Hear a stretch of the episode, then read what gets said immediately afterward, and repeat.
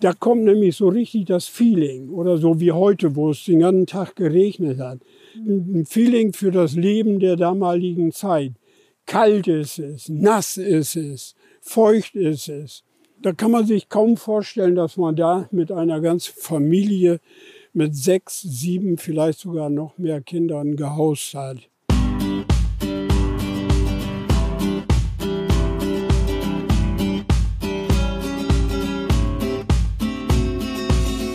Moin! An einem frühlingsfrischen Apriltag lassen Ludger Stukenburg und ich uns beim Talk auf der von Fehlenanlage den Papenburger Wind um die Nase wehen. Der Vorsitzende des Trägervereins vom Freilichtmuseum geht auf die Geschichte von Deutschlands längster Feenkolonie ein. Wir erkunden das Areal mit all seinen Facetten im Papenburger Obenende, lernen das harte Leben der ersten Siedler kennen und Ludger Stukenburg schildert lebhaft auf seine unnachahmliche Art und Weise ein paar Dönkes aus der Feenkolonie. Viel Spaß mit dieser Folge!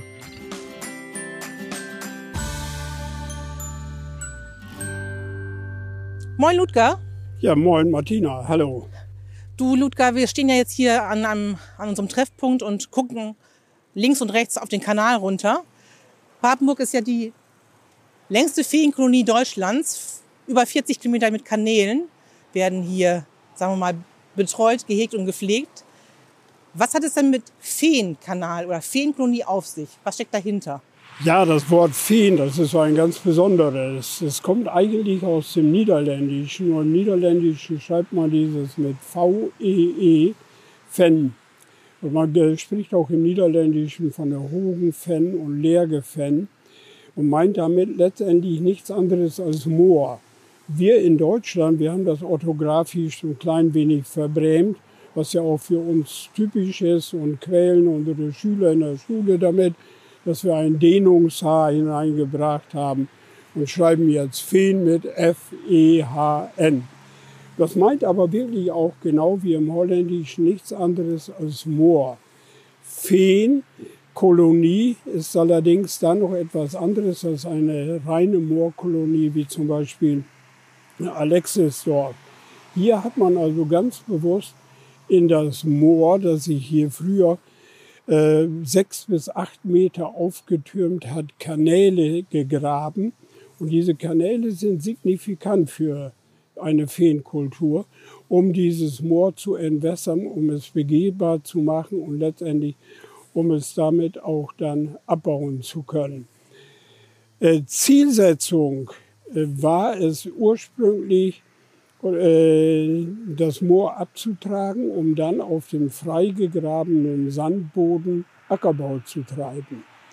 So hat man hier in Papenburg sage und schreibe fast 45 Kilometer Kanäle gegraben. Ja, wir sind hier oder stehen hier an so einer Stelle am sogenannten Splitting-Kanal direkt vor der von vielen Anlage. Und ich sage eigentlich, mal, hier kann man innerhalb äh, oder mit sehr wenigen Worten die ganze Geschichte der Stadt Papenburg beschreiben. Dann legen wir los. 45 Kilometer Kanal, darauf wurden bewegt kleine Schiffe, die sogenannten Muttschiffe. Die hat man äh, mannshoch mit Torf beladen, runde 15 Tonnen. Und Wie man es da hinten auch sehen kann, ne? Ja, dort hinten, da sehen wir zum Beispiel so eine große Pram äh, und diese Boote wurden dann getreidelt. Das Interessante, sie wurden zunächst nicht mit Pferden gezogen, sondern, ja, ich darf es einfach mal so ganz vorsichtig sagen, Martina, ohne dass ich dich kränken will, äh, das war die Aufgabe der Frauen. Ganz zu Anfang haben das die Männer gemacht, Brüder, äh, Verwandte, und so weiter. Nur die wollten ja auch Geld haben. Die hatten ihre eigenen Familien und mussten diese Familien ernähren. Da hat man sich dann äh, besonnen, dass man zu Hause im eigenen Haus in der Moorkarte doch eine ganz billige Arbeitskraft hatte, nämlich die Frau. Und diese Frauen haben dann in der Tat die Schiffe gezogen. Und die Männer, die haben eine unglaublich schwere Aufgabe gehabt, Sie hatten nämlich die schwere Verantwortung zu tragen mit einem Trilkeboom, mit einem Steuerbaum, um das mal zu übersetzen, das Schiff dann gerade im Wasser zu halten. Ja, das ist nur den Männern zuzutrauen gewesen. Da hat sich ja fast nichts verändert. Die Frauen ja, da hat an. sich kaum etwas verändert, das ist richtig. Ja, und da ganz hinten Ja. sehen wir von hier einen Zwiebelturm. Das ist also der äh, Turm, äh, der alte Turm, so nennen wir ihn. Dieser Turm, der ist gebaut worden schon im Jahre 1848. Da gibt es eine wunderbare, schöne kleine Erzählung dazu. Im Jahre 1848, moin, wo ist mit den Hund, Gaut? Ja, muss ja. Das ist schön. Läuft. Ja, im Jahre 1848 lagen im Hafen zu Riga sage und schreibe 68 Papenburger Schiffe. Kleinere Schiffe wie diese Muttschiffe, aber auch größere. Und abends haben sich dann die Kapitäne in einer nahen Kneipe getroffen. Ja, und dann auf einmal sagt Captain Janto, Captain Hein, du Hein, kick doch mal durch das Fenster. Da in Haufen von Riga, da steht so ein Torn. So ein Torn, den wir wie eigentlich bei uns in Portenberg auch haben. Bei uns mit der Kake, da haben wir noch gar keinen. Sag Hein, Jan, du spinnst wohl, du kannst bei uns in Mauer doch nicht so einen Torn bauen. Den baust du von der Auge und findest morgen nicht mehr, weil er versunken ist. Nee, nee, sagt Captain Jan, du, so wo ich Jan Blom heite. Ich baue so einen Torn in Papenburg. Ja, da kam ein gutes Vierteljahr später wieder nach Papenburg zurück, hat Steine besorgt, Handwerker gedungen und ein Zwiebel, eine, eine Zwiebel als Dach erworben vom nahen Kloster in Aschendorf. Ja, und seit der Zeit gibt es dann hier tatsächlich in der Tat den alten Turm. Ich sage heute immer, der alte Turm, damals wurde er als Wahrzeichen der Stadt hier aufgebaut und ist heute auch noch das Wahrzeichen. Und nach meinem Dafürhalten sage ich gerne, das Wahrzeichen der Stadt Papenburg ist nichts anderes als eine Schnapsidee. Okay. Im wahrsten Sinne des dran. Wortes eine Schnapsidee. Und diese 130 Stufen im Turm, darf man die heutzutage noch erklimmen? Ja. Oder hat man gesagt, Nein, nein, also der Turm ist in der Zwischenzeit wieder, ich sag mal so, nach einer langen, in Anführungsstriche, Trockenphase, ja, oder Dürrephase ist er jetzt wieder ertüchtigt worden. Und äh, heute kann man den Turm wieder besteigen. Das machen wir vom Verein Papenburger Hus, dem Trägerverein des von Fehlen Museums. Äh, führen wir Gäste nach Anmeldung auf den Turm. ja. Ein unglaublich schönes Bild ergibt sich von dort oben. Man kann wunderbar die ursprüngliche Feenstruktur der Stadt erkennen. Ich sage mal ganz gerne, am besten ist es im Frühjahr und auch im Herbst und Winter dort drauf zu gehen, dann ist noch nicht ganz so viel Laub an den Bäumen und so Kann sieht man die Kanäle gucken. Genau. auch besser. Du hast gerade gesagt, der alte Turm ist ja auch ein Wahrzeichen vom Stadtteil Obenende. Ja. So ein bisschen. Für den, der es nicht weiß.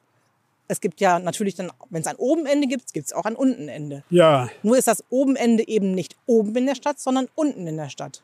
Warum ist unten oben und umgekehrt? Ja, man muss sich das äh, von der Stadtgründung dahingehend vorstellen. Die Stadt ist ursprünglich äh, von Richtung Ems aus ins Moor hineingegraben worden. Das heißt also äh, nördlich der, oder im, im Norden der Stadt Papenburg. Ja, und so hat man dann die Kanäle ins Moor gegraben und als man äh, das Untenende gegraben hatte, zog man die Kanäle weiter in Richtung des noch vorhandenen Moores.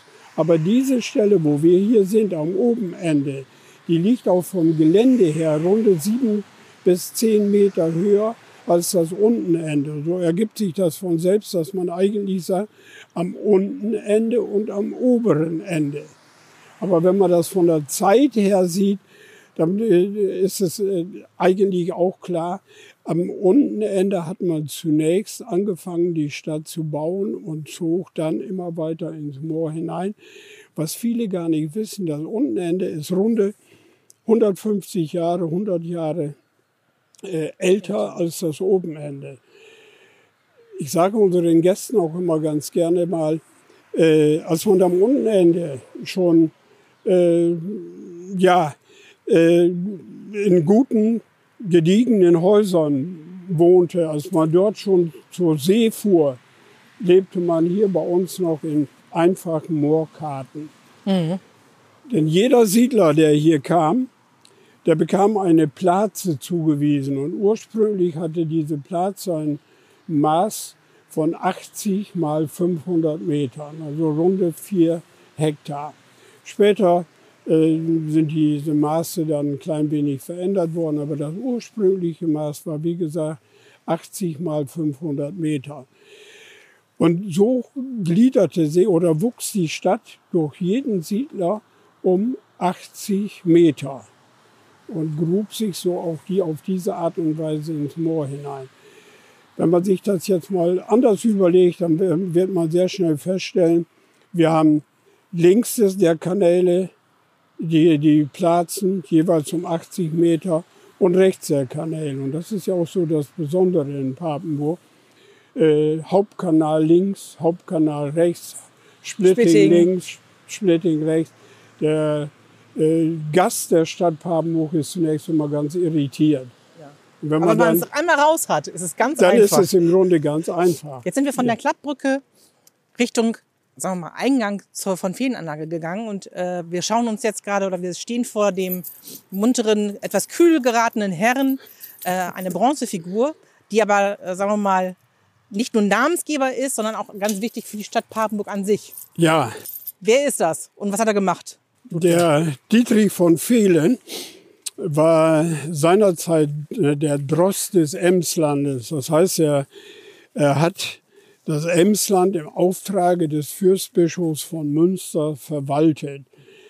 Und äh, Dietrich von Fehlen hat dann vom Fürstbischof von Münster seinerzeit äh, ein Stück dieses riesigen Moores das sich von Nordhorn die Ems hinauf bis nach Rede Brual erstreckte, von dort an einen Schwenk machte in Richtung Papenburg und dann weiter entlang des heutigen Küstenkanals, wo wir das, äh, die Esterweger Dose haben, wo wir die, äh, das Fehnermoor haben, das Husbeker Moor, das ist übrigens meine Heimat, bis hinauf nach Oldenburg. Von Oldenburg zog dieses Moor sich weiter bis hinauf nach äh, Bremen äh, die gesamte Fläche von rund 5000 Quadratkilometer und ein Stückchen davon bekam der Drost Dietrich von Vielen dann als Lehen vom Fürstbischof von Münster. Ja, und da hat sich dieser Dietrich von Fehlen dann überlegt, wie, wie, wie kann ich eigentlich dieses Moor jetzt äh, für mich nutzen. Er wollte ja auch Wert schöpfen, er wollte ja auch davon leben. Wollte auch Geld verdienen, genau. Wollte auch Geld verdienen. ja, und was hat er gemacht? Er ist dann daran gegangen, äh, hat sich ins Holländische begeben, nach Veendam. Dort gab es einen kleinen Ort, Wilderfang, und der war schon, dieser kleine Ort war schon ausgerichtet als Feenkolonie. Das hat er sich angeguckt, hat dort Feenmeister äh, angeworben. Einer hat einen wunderschönen Namen, Lolleke Lolls. Nach dem siebten Bier, wenn man das trinkt, dann spricht man das richtig aus. Fließend sozusagen. Ja, fließend ja, sogar. Das stimmt. Und ein Jan Bern Behrens, die sind dann mitgekommen und die haben hier den ankommenden Siedlern dann erzählt, wie breit müssen die Kanäle sein, wie tief müssen die Kanäle sein, äh, mit welchen Schiffen können sie befahren werden mit der Schalk oder muss die holländische Schalk noch verändert werden, musste etwas verkleinert werden in Form der heutigen Mutschiffe. Ja. Und dann darüber hinaus ist der Dietrich von Fehlen da rangegangen und hat solche Werbebriefe, wie wir wie sie hier haben, mhm. äh, äh, landesweit verteilen lassen und hat Menschen angeworben, zu ihm ins Moor zu kommen. Das Besondere war, dass er dann gesagt hat, wenn ihr kommt, bekommt ihr von mir für umsonst eine Platze. Hatte ich ja vorhin ja, schon angesprochen. Nichts ist umsonst im Leben. Nur, ja, nichts ist umsonst im Leben. Nur eine Sache hatten die Siedler zu leisten. Sie mussten eben über 80, Kilo, 80 Meter den Kanal stechen. Ja. Das hat natürlich auch eine erkleckliche Zeit gekostet. Ja, es gab noch keinen Bagger. Da gab es keine Bagger. Alles musste mit der Hand gemacht werden. Ja. Ne? Ja, auch das kann man sich heute kaum vorstellen. 45 Kilometer mit dem Handbagger, heißt also mit dem Spaten ja. und der Torfkarre auszustechen, eine unglaubliche Leistung. Ja, mhm. das stimmt wir haben ja jetzt heute keine typische Führung nach. Das sollen die Leute schön mal selber erleben äh, und äh, nach Papenburg fahren und dich, und dich besuchen. Hm, trotzdem, wenn man hier ist, kommt man ja an eine Sache nicht vorbei. Sagen wir mal, der Ursprung der ganzen Geschichte, die Moorkarte, die da steht. Da gehen wir jetzt mal gerade hin. Da wollen wir jetzt mal hingehen, ja. ja. Moment, ich muss das hier mal abschließen. Ja, ganz in Ruhe. Wie Herr Tiet. Vielleicht darf ich das an dieser Stelle noch mal eben sagen. Wir haben 45 Kilometer Kanal, aber in diesen 45 Kilometern Kanal finden wir auch solche Bauwerke oder fanden wir solche Bauwerke, Schleusen, Verlate hier gemeint oder genannt. Verlat heißt eigentlich nichts anderes. Mit Hilfe dieser Schleusen konnte man die äh, Kanäle zu jeder Zeit befahren und die Stadt Papenburg letztendlich in Richtung Ems, in Richtung der Nordsee verlassen. Also das, Wir das haben, Verlat war schon da das und das Verlate, Museum kam dazu? Nein, ja, nein, nein, nein, nein. Huhn oder Ei, was war hier, zuerst hier ist, da? Hier ist das etwas anders gewählt. Dieses Verlat, was wir hier haben, hat ja. eigentlich gelegen 500 Meter weiter in Richtung Stadt bei Hilling, Hotel Hilling. Ja. Äh, war dort völlig äh, morbide und wir haben dann die Restbestände dieses Verlates genommen und haben sie hier bei uns ins Museum hineingetragen, wieder neu aufgebaut und äh, eine komplett neue Schleuse nachgebaut. So müssen wir es sagen. Ja. Wann wurde das Museum gegründet? Die von vielen Anlage? 1979. 1979 stand das Haus, nämlich das unser Kapitänshaus auf der anderen Straßenseite, Splitting rechts 56, so heißt die genaue Adresse. Ja. Äh, ja, zum Abriss an. Das Haus war noch bewohnt von Leidi Dreier, das war die jüngste ledige Tochter des ehemaligen Kapitäns Rudolf Dreier. Und die gute Dame, die war schon 85 Jahre alt und wohnte dort noch alleine im Haus. Die Stadt Papenburg sah sich gezwungen, sie rauszukaufen, weil sie, wie sagt man so schön, den Obliegenheiten des Hauses nicht mehr nachkommen konnte. Und dann haben wir mit äh, sieben Leuten einen Verein gegründet, den Verein Papenburger Hus. Haben dann statt, dass die Stadt das gemacht hat, die gute Dame rausgekauft. Sie ist ins äh, Altersheim gegangen, hat dort eine Suite bezogen. Ja, und wir haben das Haus dann zurück in die Zukunft äh, gebracht. Nach einem guten halben Jahr waren die Handwerker, die wir dort gewonnen hatten, mit dem Bau des Hauses fertig. Das lief damals über ABM-Mittel. Und da muss ich hier sagen, da wurde es uns dann doch ein bisschen heiß oder kalt an den Füßen, je nachdem, wie man will. Denn da wäre man dann uns ans eigene Vermögen gegangen. Die ABM-Verträge, die liefen über ein Jahr und nicht nur über ein halbes Jahr. So haben wir dann überlegt, was machen wir jetzt mit diesen vielen Leuten, die wir hier als Handwerker haben. Da bot sich dieses Gelände, wo wir heute das Museum haben, das bot sich zum Kauf an. Das lag das brach. war noch das komplett frei. Brach, ja, war also da war noch nichts frei. Und wir haben das also für sehr günstiges Geld bekommen und haben dann darauf ja, das Museum gebaut. Diese kleinen Häuschen, die wir haben, haben alle in der Stadt in verschiedenen Orten gestanden, sind dort abgetragen worden und wurden dann hier wieder neu aufgebaut. Hier haben wir zum Beispiel das Haus Biet Klamphauer oder beim Schiffsbauer, wenn man es mal so übersetzen will, mhm. hat gestanden in der sogenannten Wieg. Und das Haus hier ein Stückchen weiter, das ist also Tansinis Hus, wurde bewohnt bis 1981 äh, von einer alten Dame, Tansini genannt, Tanzini. von daher auch äh, dieser Name. Ja. Äh, hat gestanden an der ersten Wieg rechts 133. Und das kleine Häuschen hier, das hat gestanden am Schäfereiweg. Äh, und äh, ich glaube, die Hausnummer ist, glaube ich, Schäfereiweg 36.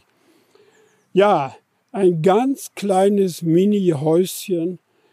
Da habe ich jetzt vor kurzem mal ein wunderschönes Erlebnis gehabt. Ich hatte, ich hatte hier Museumsdienst und dann sah ich plötzlich, dass so ein paar Leute sich besonders intensiv mit diesem Haus beschäftigten. Da bin ich zu diesen Leuten hin und habe dann gefragt, wollen Sie etwas Näheres zum Haus wissen? Ja, das schon, aber wir könnten Ihnen viel mehr erzählen. Das ist nämlich unser Elternhaus.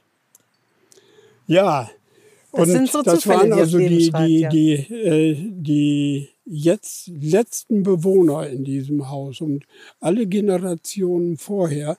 Die hatten noch Bilder mitgebracht von zwei Generationen vorher. Die, das Haus selber äh, stammt so etwa, etwa aus 1700, 1600, so und so viel 1700. Ist also ein uraltes Ding. Aber das fand ich unglaublich schön, als diese Familie dann da äh, kam und sagte, ja, das ist eigentlich, das ist unser Elternhaus. Das ist auch das Schöne, finde ich, daran, man kann hier wunderbar die sogenannte Siedlungsgeschichte äh, nachvollziehen, wie es quasi mit diesen einfachen, einfachsten ja. Behausungen, möchte ich es mal nennen, also äh, ja, da kommen wir ja jetzt genau. dazu. Das sind also die, die Moorkarten. Äh, hier wurden sie in Papenburg die Klutenhütten genannt. Äh, dieses Ensemble, was wir hier haben, hat ursprünglich mal ganz oben am Bethlehem-Kanal gestanden. Und äh, so wie mir das zugetragen wurde, ich bin ja selbst nun kein Papenburger, ja. sollen diese beiden Hütten hier noch in Papenburg gestanden haben. Das sind also Originale 19, und keine Nachbauten. Bis 1954, doch, das sind Nachbauten. Okay. Die kann man gar nicht für so, lang, nee. für so lange Zeit bauen. Die müssen alle paar Jahre wieder neu äh, ja, renoviert, saniert werden, sonst brechen sie zusammen. Was hat man damals gemacht? Solche Hütten hat es hier gegeben, etwa ab 1638. Man hat also auf dem Hochmoor stehende Birken, sofern man solche noch fand, und Erlen gefällt, die Baumstämme in Dachform einander gegenübergestellt, äh, Reisig und Birkenzweige darauf befestigt und dann letztendlich Torf, Soden, äh, Heidekraut. Ja, Heidekraut und so weiter darauf gegeben. Und darin wurde gehaust. Und da müssen Sie sich mal vorstellen, müsst ihr euch mal vorstellen, Wintertag. Und ich führe gerne im Winter hier Gäste durch. Das ist toll, das habe ich jetzt schon Da kommt nämlich so richtig das Feeling. Oder so wie heute, wo es den ganzen Tag geregnet hat. Ähm, ein Feeling für das Leben der damaligen Zeit. Kalt ist es, nass ist es, feucht ist es. Also schöner Wohnen sieht anders aus. Da kann man sich kaum vorstellen, dass man da mit einer ganzen Familie mit sechs, sieben, vielleicht sogar noch mehr Kindern gehaust hat. Hinzu kam, das muss man ja auch mal so sehen, äh, wintertags. Im Sommer hatten die Leute Arbeit, im Wintertag konnten sie keinen Torf stechen. Ja, heute, wir haben Lesematerial, wir haben Fernseher, wir haben sogar WLAN. Das alles, das hatten die Leute nicht. Und was haben sie dann im Winter gemacht? Sie sind dem schönsten Hobby nachgegangen, das es gibt. Sie haben gekuschelt. Und die Folge, die wohl haben viele, viele Kinder gehabt. Ja, wir wissen heute, dass also im 17., 18. Jahrhundert die Frauen hier im Durchschnitt geboren haben 14 plus minus Kinder. Ich darf dazu vielleicht noch mal eine kurze Geschichte erzählen. Mhm. Das sind, äh, war vor Corona-Zeit. Äh, ereignete sich hier ein Gespräch, das vergesse ich nie wieder. Ich hatte ja eine Gruppe äh, Landfrauen aus Esterwegen. Dann war ich genau hier an dieser Stelle stehen, habe ich dann den Landfrauen erzählt äh, vom Leben, von den hygienischen äh, Rahmenbedingungen. Da sagte plötzlich eine dieser Frauen, Herr Stuckenbach, was Sie da erzählen, habe ich selbst noch mitgemacht. Ich habe in Esterwegen als jüngstes von 17 Geschwistern in einer solchen Karte bis zum Jahre 1961 gehaust. Unvorstellbar. Unvorstellbar. Weil da ist ja nichts. Da ist Wie viele Quadratmeter sind das? Das ist nichts. Das ja, da hat man gerade im Gegensatz zu dieser ja. kleinen Karte vorne einen steinernen Giebel gesetzt. Ja. Ja, es war wenigstens um ein Fenster an der drin. Innenseite ja. dann noch ein klein wenig ein Feuer mal sicher äh, entfachen zu können. In so einer Hütte war es ja schon relativ gefährlich, da noch eine, ein Feuer zu halten. Ja, wo, wir können Fall. ja mal, wir gehen auch noch mal rein. Mal reingucken dann. Wir gucken uns das an.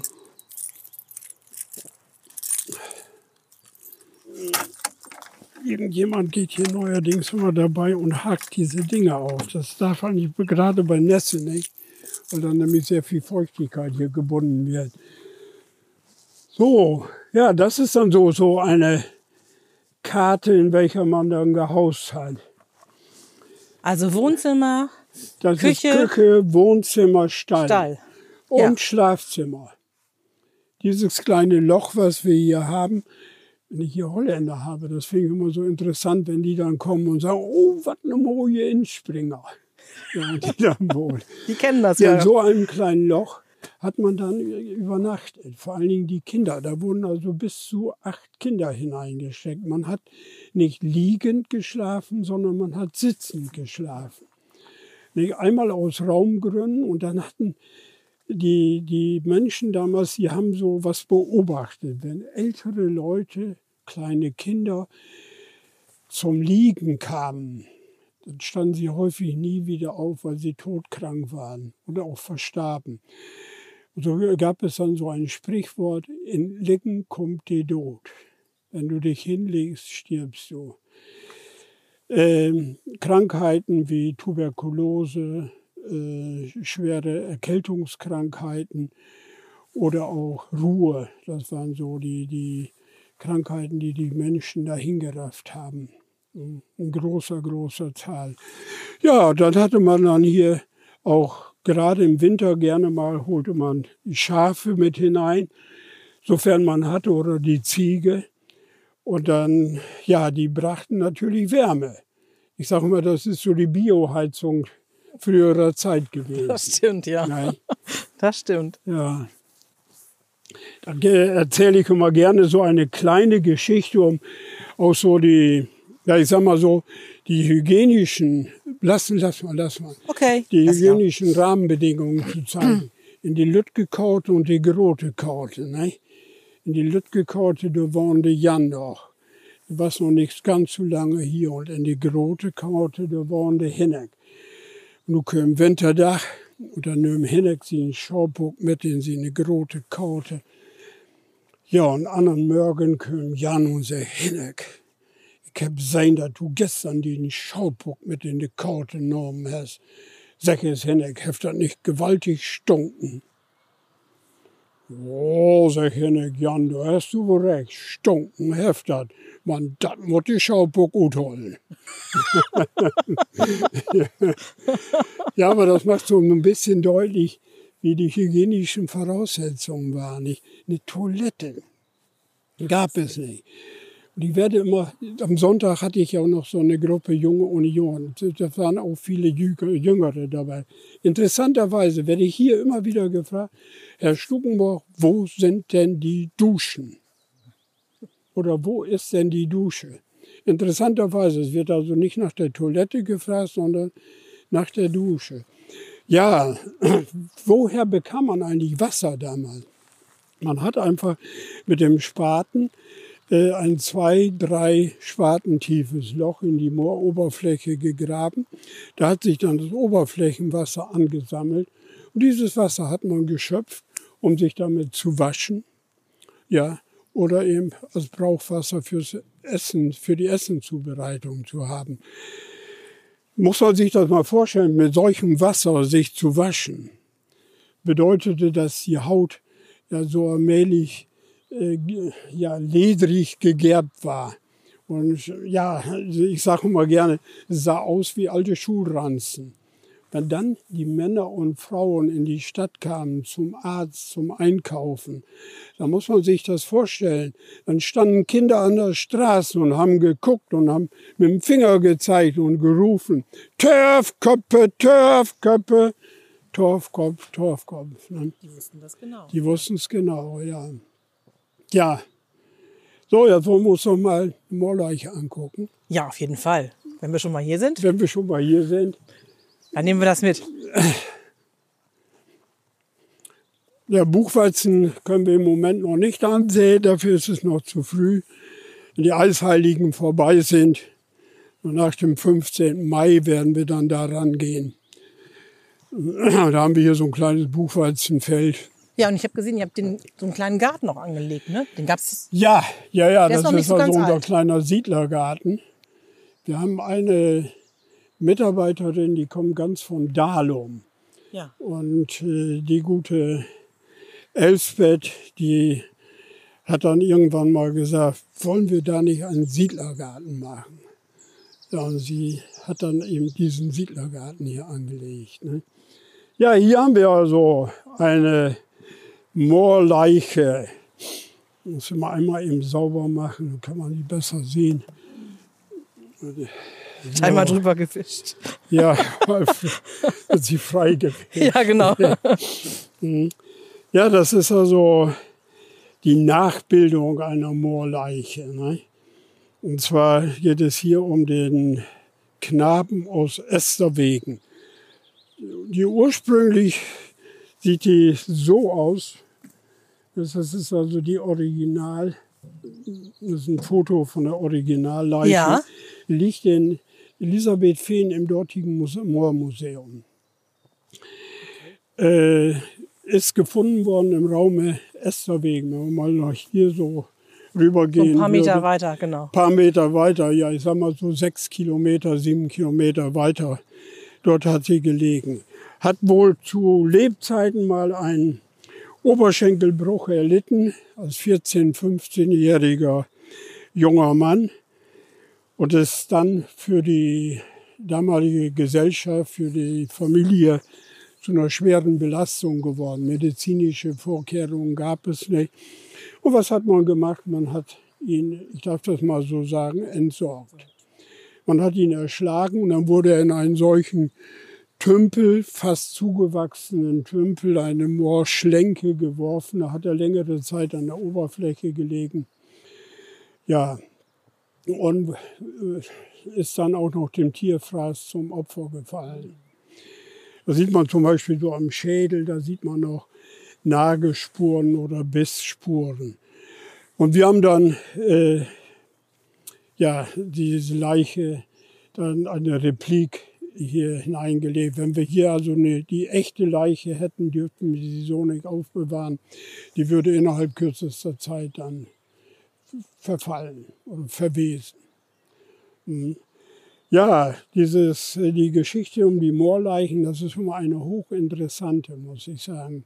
Wenn wir hier Besucher haben, äh, es ist so ein bisschen schaurig nicht? und äh, geheimnisvoll. Da wird man so auch berührt, sag ich mal so, von der Mystik des Moores. Ne? Ja, wir sind jetzt ganz stolz, dass wir unseren Bernd dort liegen haben. Wir haben ihn da mal äh, Schausters Bernd und Esterwägen genannt. Erstmal wollte ich dich fragen, ja. du hast dich ja heute so fein für mich rausgeputzt.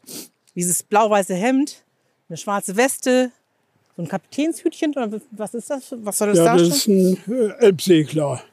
Das Gehört das jetzt zur äh, Papenburger äh, Kultur, dass man früher so rumgelaufen ist? Ja, was Oder man, man hatte hier eigentlich immer sehr einfache, sehr dunkle Kleidung. Die Frauen, die liefen im Grunde mehr oder weniger in schwarz oder in dunkelbraun herum. Äh, bei den Männern war es ähnlich so. Auf den Schiffen trug man häufig die sogenannte Fischerkleidung oder das Fischerhemd. Ja. ja. Und das haben wir hier jetzt auch bei uns mit übernommen. Dazu kommt dann das rote Halstuch. Äh, es ist nicht unbedingt äh, nur papenburgisch. Das finden wir heute im Emsland oder auch gerade oben an der Nordseeküste, an der Ostseeküste recht häufig. Äh, wir fühlen uns darin wohl. Wir haben gesagt, wir übernehmen das einfach mal für unseren Teil. Und unsere Frauen im Papenburger Hus, in der Küche, die dort in der Küche sind, haben eine ähnliche Tracht mit einem langen Rock, äh, blau, äh, weiß, kariert, ein äh, Schultertuch, ja, und ein kleines Häubchen dazu, so dass wir sagen können, es ist also eine gewisse Tracht da. Äh, wie viele Personen engagieren sich hier Wie viele Personen engagieren sich? Ungefähr. Ja, das sind also Weil so da kommt ja einiges zusammen. An Mitarbeitern, das heißt Küche, äh, Museumsführung, äh, Bootsfahrer, sind das letztendlich so runde 25 Personen, die also dann hier ja, ich sag mal so, im Laufe einer Woche immer tätig sind. Wir stellen also entsprechende Terminpläne und Betätigungspläne auf, äh, so dass also alle, alle im Laufe einer Woche oder im Laufe von 14 Tagen zu tun haben. Nicht zu viel, aber auch nicht zu wenig. Wenn zu viel ist, macht es irgendwann keinen Spaß mehr. Und wenn zu wenig ist, wie beim Fußballspiele auch, dann beklagt er sich und sagt, ich will auch mal wieder spielen. Gibt es genügend Nachwuchs in Papenburg? Das ist natürlich eine ganz, ganz schwierige Angelegenheit. Ähm, wir suchen eigentlich immer noch mal wieder nach Leuten, denn die Altersstruktur der Mitarbeiter bewegt sich äh, ja, von 60 bis hinauf zu 80 und älter. Es ist äh, eine Sache, die uns immer wieder Kummer bereitet. Äh, der eine oder andere scheidet dann aus Altersgründen aus, aus gesundheitlichen Gründen und da brauchen wir dann immer wieder neue Leute.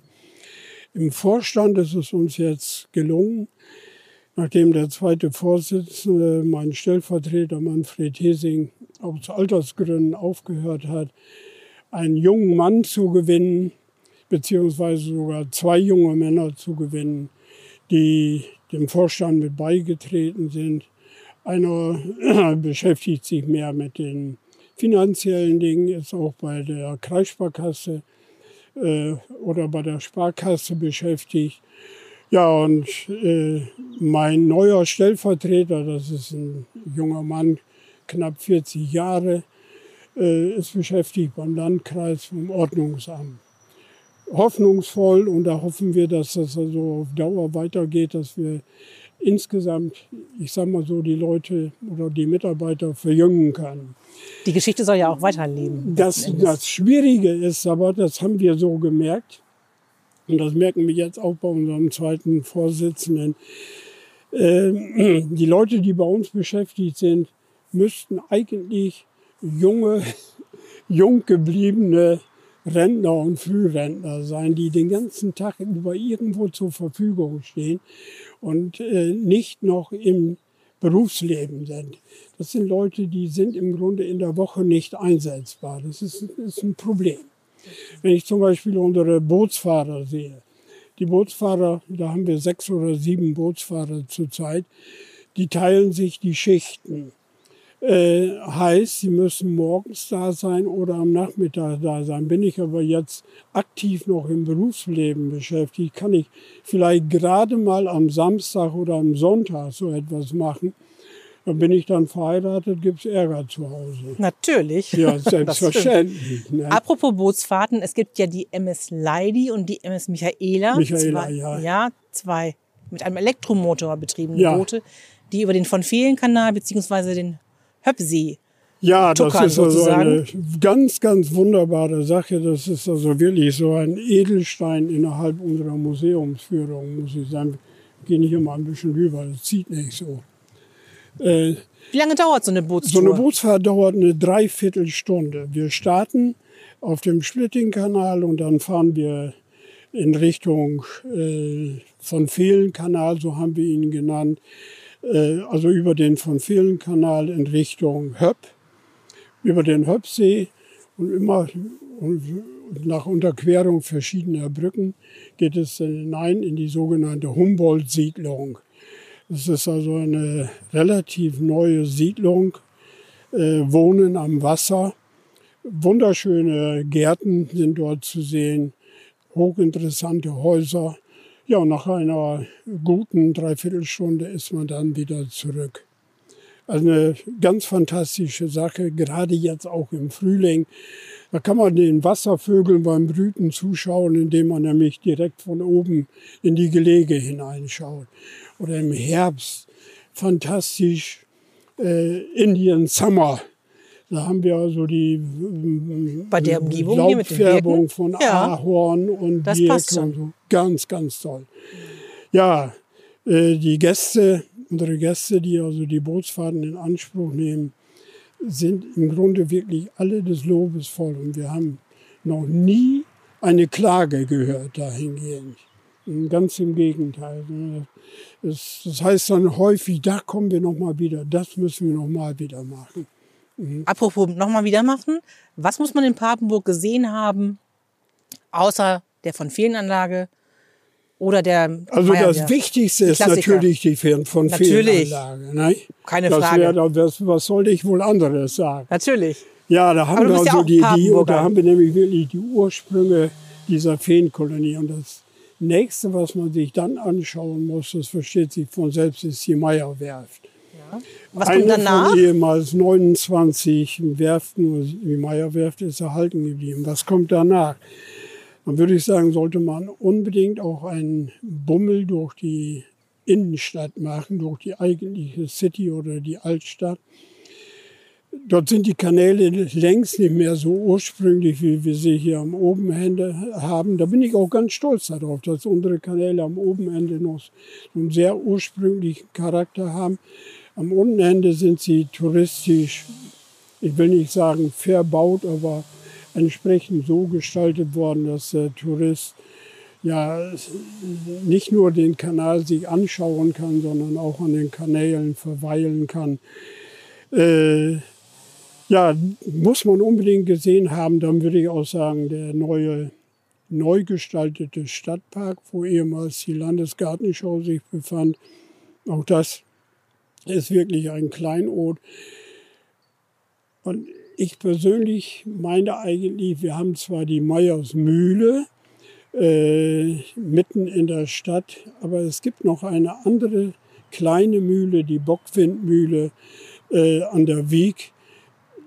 Die sollte man wirklich gesehen haben. Ein Hingucker. Das ist ein kleiner ja. Hingucker, ist so was ganz Besonderes. Ja, und also als letztes würde ich sagen, sollte man dann die Schiffe, die in den Kanälen liegen, sich anschauen das Schifffahrtsfreilichtmuseum. Die Friederike, dann haben wir eine Kuff dort liegen, wir haben verschiedene äh, Muttschiffe dort liegen, haben die Katharina, einen Zweimastschoner und, und, und. Mhm. Es ist äh, hochinteressant zu sehen, was für Schiffe wurden hier früher gebaut und mit welchen Schiffen war man ja weltweit unterwegs. Prima. Ich danke dir für das Gespräch, Ludger. Dann würde ich sagen, lass uns mal ins Papenburger Hus gehen und einen Buchweizenpfannkuchen essen. ja, das ist also, um das noch mal ganz kurz zu sagen mit dem Buchweizenpfannkuchen.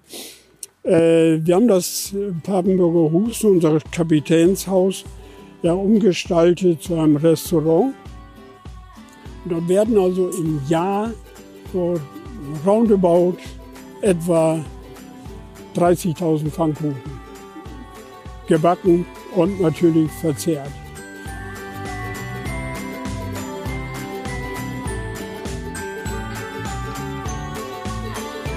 Normalerweise werden Besucher der von Fehlenanlage unter dem Motto vom Torfgräber zum Hochseekapitän von erfahrenen Männern und Frauen des Museumsteams durch das Papenburger Feen Freilichtmuseum geführt.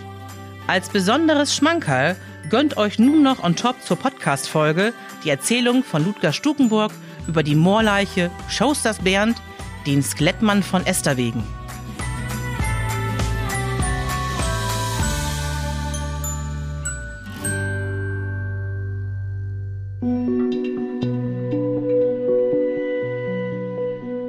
Ja, Schausters Bernd und Esterwegen, das möchte ich mir vorstellen.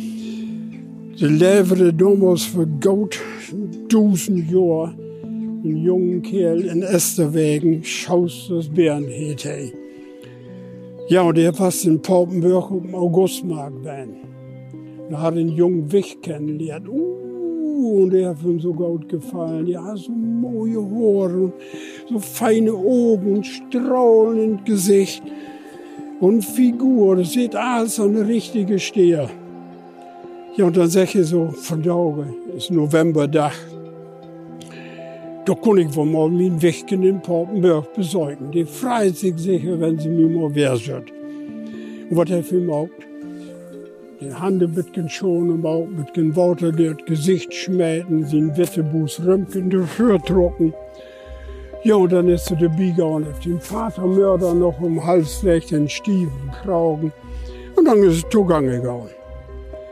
Doch das dauerte nicht lange. Dann füllt noch die Dunkelheit in. Husäche und doch ein bisschen zu laute wegkommen. Naja, ich arbeite jeden Tag in Mauer, ich kenne mich gut gut. Da soll mir wohl nichts passieren. Man, dann kommt auch noch Nebel ab. Und die Nebel wird dicht und dichter. Und die legt sich als so ein Liegendaug über die Mauer. Und nun wird unseren Bernd da doch richtig zur Mauer. Er kriegt Angst um sein Leben. Und das passiert, das passieren muss. Er kommt vom Pad auf. Und nun löpe ich Stunde um Stunde ohne Könne dort Mauer. Mann, ob einmal sehe ich dann so Lichter, die Irrlichter in der Mauer. Ich da, da ist Luft. Das kommt von Papenburg werden. Da muss ich auf Tau. Da ist mein Weg, da minkt die Tür. Was ich aber nicht weiß, dass solche Lichter in Mauer immer da sind, wo Leib natt ist wo Mauer Kolk und Mauer Schlenken sind. Und das kann ja nicht anders, dass passieren muss. Hey, trappelt in so ein Locker rein. Und im nächsten Moment schütten ihm die Beine weg und er hat einen Schneckwitter um den Hals. Help me, help me! Und das Mauer schwieg. Keine Antwort. Dann nimm ich noch mal Asien Auto hoch und schrieb noch mal, nu, help me doch!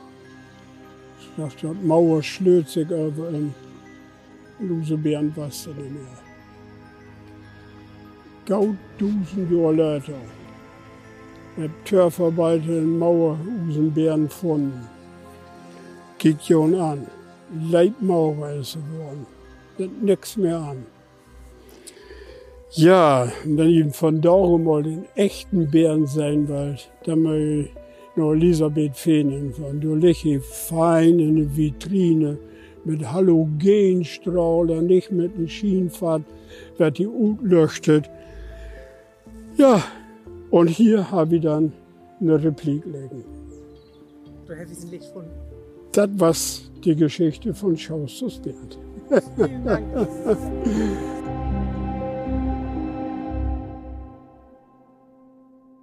Eine Produktion der Rabaukenstudios. Rabaukenstudios.de